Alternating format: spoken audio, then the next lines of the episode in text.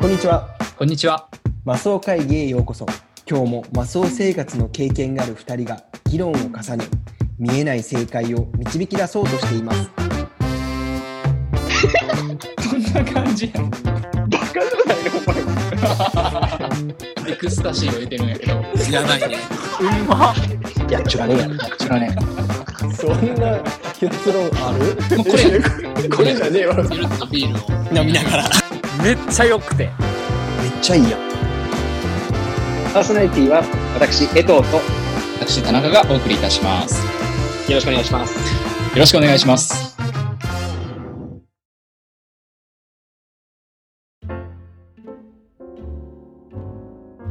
オリンピックとか見たあちょいちょい TVer で見た ?TVer で、あ、見れるんだ。ちょいちょいねああのまあハイライトだけどあー、ハイライトでね。あのーこのポッドキャスト内ではもう、スポーツに全く興味のないキャラの私ですけど、結構見てね、おお女子ソフトボール、金メダル取るとこも見たし、おへえ男子野球、うん金メダル取るとこ見たし、へうん、結構見たよ。えそれってどんな感情になるんうわやったーってなるんいや、えっ、とね、女子の方は、やったーってなったね。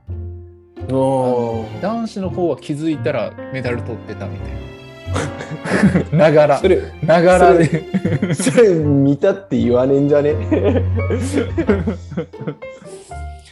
やっぱこう、嬉しいもんだよね。うん。嬉しいし、なんかその、歴史的な瞬間に立ち会えてるというか、自分がそうだねその目撃者になれたっていう喜びがあるよね。うんまあそれで言ったら女子バスケットなんてすっごいことになってるから、はいはいはい、女子バスケも見たよ。あそうなんだもう俺女子バスケを見ながら、えーバスケってこういうルールなんやっていう 学習をするっていうね月一で喋ってる俺がこんだけバスケットに精通してる人間なのに、そうそうこういうルールなんやなって2回シュート決められるんだね何の 話 なんかその何フリースローフリースローなフリースローかなフリースローっていうのかなあの誰もこうこそううそうそうそう一人で打つやつそう一人で打つやつあれ2回チャンスがあるんやなっていうことは勉強になりましたあれ一回の時もあるし三回の時もあるかあそうなんやらそまあ、いずれ君もああいうオリンピックの舞台で審判で立ってるんでしょうね。うそうやねなんかいやしん、うんまあ、もちろんそこが目標にね僕はバスケットの審判レフェリーっていうのは初めてさうん、今回日本人の方で一人女子の3位決定戦担当してたのかなうんでカナダ人のレフリーも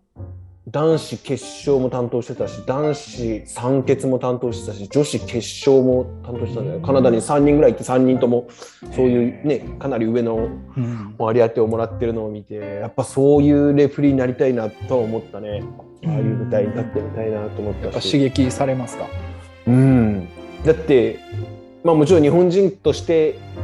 日本人日本国籍で日本人としてレフェリーとしてそこに行くってのももちろん一つだけど、うんね、僕今こっちに永住権があるわけでって考えたら僕カナダとし代表としてでも行けるチャンスはあるわけじゃん。っうんうんて考えたら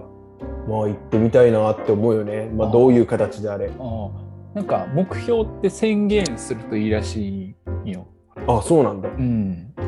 よく言 われる。そうなんだって言う けそど、まうあなんだ。